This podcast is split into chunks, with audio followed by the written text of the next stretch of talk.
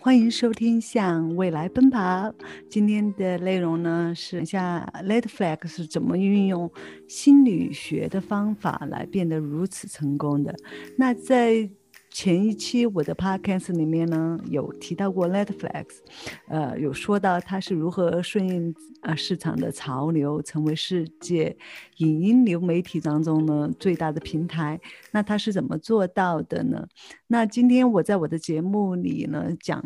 到的是，他运用了几个心理学的方法。来获得如此成功的地位。那如果你对这期的内容感兴趣，那一定不能错过哦。嗯，如果说有一家公司能够提供天衣无缝的客户体验，我觉得那就是 Netflix 了。在过去二十多年当中呢，该平台已经成为很多用户默认的娱乐来源。嗯，全球百分之十五的网络流量呢，都流向了 Netflix。那 Netflix 已经成为一家市值两千四百七十亿美元的公司。那我们今天想要讲讲的就是它怎么运用心理学的一些方法在。获得如此的成功，那像 Netflix 呢？他现在觉得，呃，新用户应应该不会是主要的市呃市场了，因为那他在去年哈二零二零年他就已经有两千万的新用户，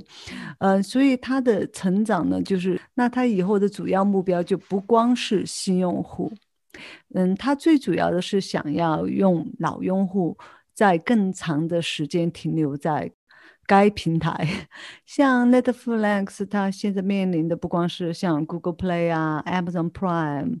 呃 HBO Max、Apple TV、Disney Plus，现在越来越多的这种就是流媒体的平台出现，就是它的竞争其实也是挺激烈的。呃，现在不光是呃。它的呃竞争者不光是这些平台来抢占市场，它的竞争者还有其他的，比如说间接的竞争者，属于那种 video game 或者是像 YouTube 这种，或者是 Twitch，还有就是现在 Netflix，它居然说就连用户睡觉也是它的竞争对手，所以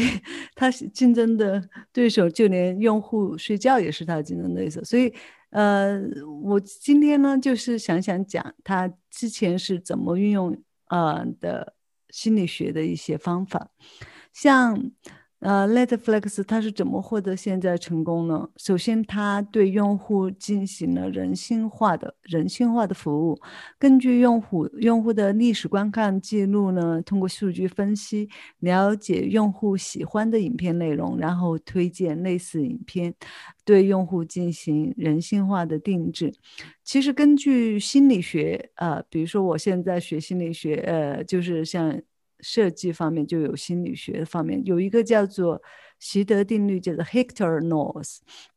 它的里面讲的就是说，当人面临的选择越多，其实他做决定的时间就会更长。嗯，比如说用户去商店买薯片，但是薯片的，比如说他去 supermarket 买买薯片，但是薯片的种类很多，有二十到三十个种类。那用户要做决定的时间肯定会很长。那如果说这个用户他去一个很小的呃小店去买薯片，但是那个那家店里呢只有六种不同口味的薯片，那他选择快速购买的时间就会比他去大商店，嗯，看到那么多琳琅满目的商品，然后做决定的时间要短。所以呢，在喜呃喜克定律里面，就是说，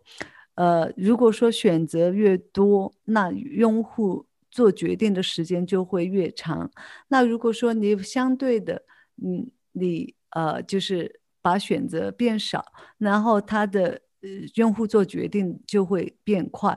这是一个定律。那像 Netflix，它有很多很多的电影，它不可能就是把选择变少。那它做了一个就是比较人性化的服务，就是推荐功能，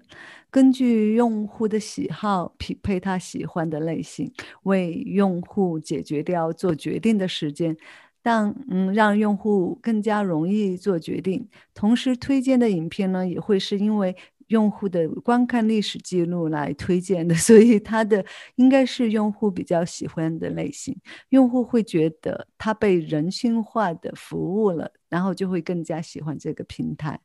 呃，所以他这个就是，其实他知道他有很多很多的呃电影。如果说你给用户很多是呃的电影类型，他会觉得。一下子觉得 overwhelming，他就会觉得不知道如何选择。但是你给他一个推荐功能，他看到的影片的话都是他大概会喜欢的。然后选择也给他选择，呃，一个就是有一个呃选择功能，就是比他让他觉得选择不会是所有的影片都在那里，让他觉得没有规则、没有整理。那他这样子呢，他会方便于你选择，他可以看。你就是推荐的一些影片，然后所以我觉得这是他第一个，呃，有做到的，让是给用户一个呃人性化的服务。呃，像 YouTube 现在也有很多就是推荐功能，它会根据你喜欢的影片，你最近观看的影片来猜测你会喜欢的影片。它的目的其实是想要让你更多的留在这个平台，所以它。可以匹配你的喜好来推荐你的 就是内容，所以这种人性化的服务呢，有一种特殊的感觉，所以呢，也为用户解决了搜索啊、做决定的服务。所以这是 Netflix 一个策略，让用户拥有比较好的使用感受。那第二呢，就是说，当用户到这个平台的时候，其实它只有。一分钟到一分钟到一分半钟的时间来吸引他的注意，所以那个 Flex 呢就。运用了特殊的封面策略。如果你去看 Netflix 它的影片的封面的话，它和一般的影片的封面其实是不太一样的。它的封面和那种影片的宣传的封面不一样，是因为它更多的是用了一些不同的元素。如果你去仔细观察的话，你会发现它的封面使用了很多情绪化的元素，比如说恐怖片吧，里面的人物都是那种惊恐的表情啊，害怕、惊悚的气氛呐，还有那种色泽搭配啊。然后他运用人的情绪化来吸引用户的注意，比如说那种比较。惊讶的，或者是惊讶的表情啊，或者是那种比较夸张的表情，然后他运用了这些，让人会有想点开视频的冲动。其实有时候人就是被那个图片所吸引，然后好奇，然后觉得封面很很好，很很好奇，然后他就点开那种想要点开影片的欲望，把喜爱的。呃，演员的封放到封面，呃，让用户有想点开的欲望。比如说他那个 Tiger King，很多人很喜欢，我倒没有观看，但是他就把他的封面放，把这个人物封面放在那里，让观众有一种想点开的欲望。所以他运用了就是人的心理学，像 YouTube 的为什么有些比较火的影片。他的人物的表情，就是比如说有些博主就会用一些比较夸张的人物表情，或者惊讶啊，或者是呃 question mark，反正就是那种比较夸张的表情，更能吸引人的注意。所以这也是他有运用到的一个。然后他还运用了心理学上的叫做社会证明 （social proof），社会证明。当用户到平台想要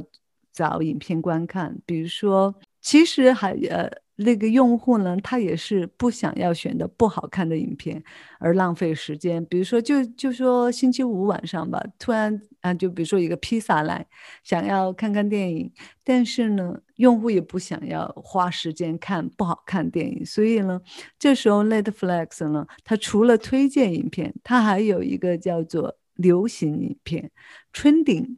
trending 影片就是一些新的影片呢，但现在大家都比较受欢迎，大家都在看的一些影片，给给就是用户一种。呃，就是叫做社会证明的感觉，让用户知道很多人都在看，都很喜欢看这个现在流时下流行的影片，让其他用户也呃呃，就是因为他看到其他用户也在观看，就给了现在这个用户呢一个社会证明。当用户觉得，哎，既然是流行，很多人观看，那为什么不尝试呢？这个可以把风险。降低。所以人在尝试新的事物的时候，其实天然是有一种抗拒感。然后呢，嗯，因为是未知的东西嘛，所以天然会害怕尝试，呃，也会害怕受挫败或失败啊之类的。当看到别人使用，而且好像别人都在用或者别人都在观看。